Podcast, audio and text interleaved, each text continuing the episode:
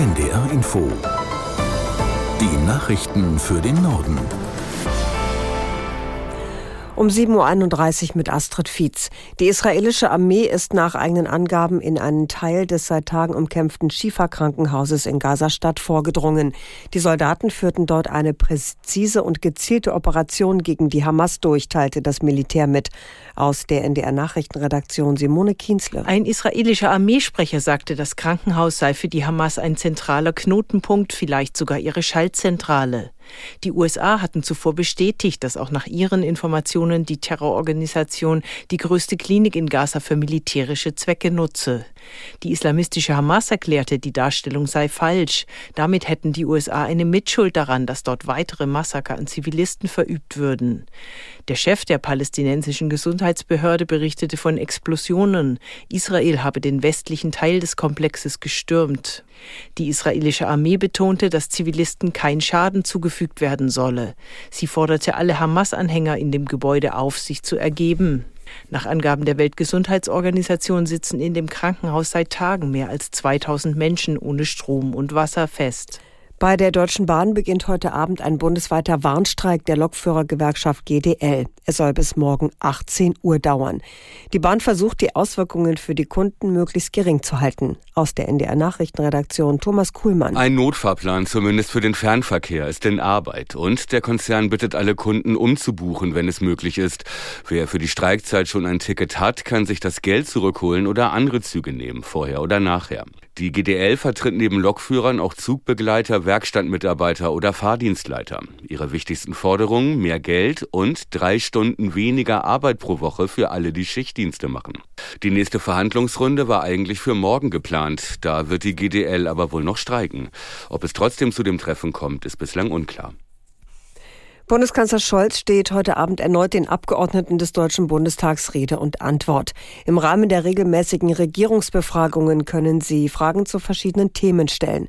Zum Auftakt wird Scholz einen kurzen Vortrag zu einem selbstgewählten Thema halten. Die Befragung des Kanzlers im Bundestag findet mehrmals pro Jahr statt. Der Untersuchungsausschuss zum Bundeswehreinsatz in Afghanistan hat eine Zwischenbilanz gezogen. Insbesondere das Ende der Mission mit dem eiligen und teilweise chaotischen Abzug der deutschen Soldaten steht in der Kritik. Aus Berlin Uli Haug. Nach einem Jahr Zeugenvernehmungen sind sich die Abgeordneten einig. Es gab im Vorfeld des überstürzten Afghanistan-Abzugs kein Erkenntnisproblem. Den meisten Behörden sei klar gewesen, dass die Taliban die Macht erneut übernehmen werden. CDU-Verteidigungspolitiker Röwekamp attestiert der Bundeswehr den Abzug insgesamt gut durchgeführt zu haben. Allerdings sei die ordnungsgemäße Evakuierung der afghanischen Ortskräfte gescheitert. Das Bundesverfassungsgericht will heute verkunden, inwieweit die milliardenschwere Umwidmung von Corona-Krediten zugunsten von Klimaschutzmaßnahmen zulässig gewesen ist. Die Unionsfraktion hat gegen das Vorgehen der Ampelkoalition geklagt.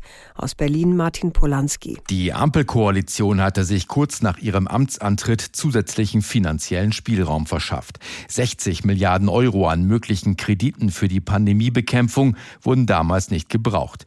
Die entsprechenden Kreditermächtigungen buchte die Ampel in das Sondervermögen Klimafonds um, damit in den kommenden Jahren Klimaschutzmaßnahmen finanziert werden können.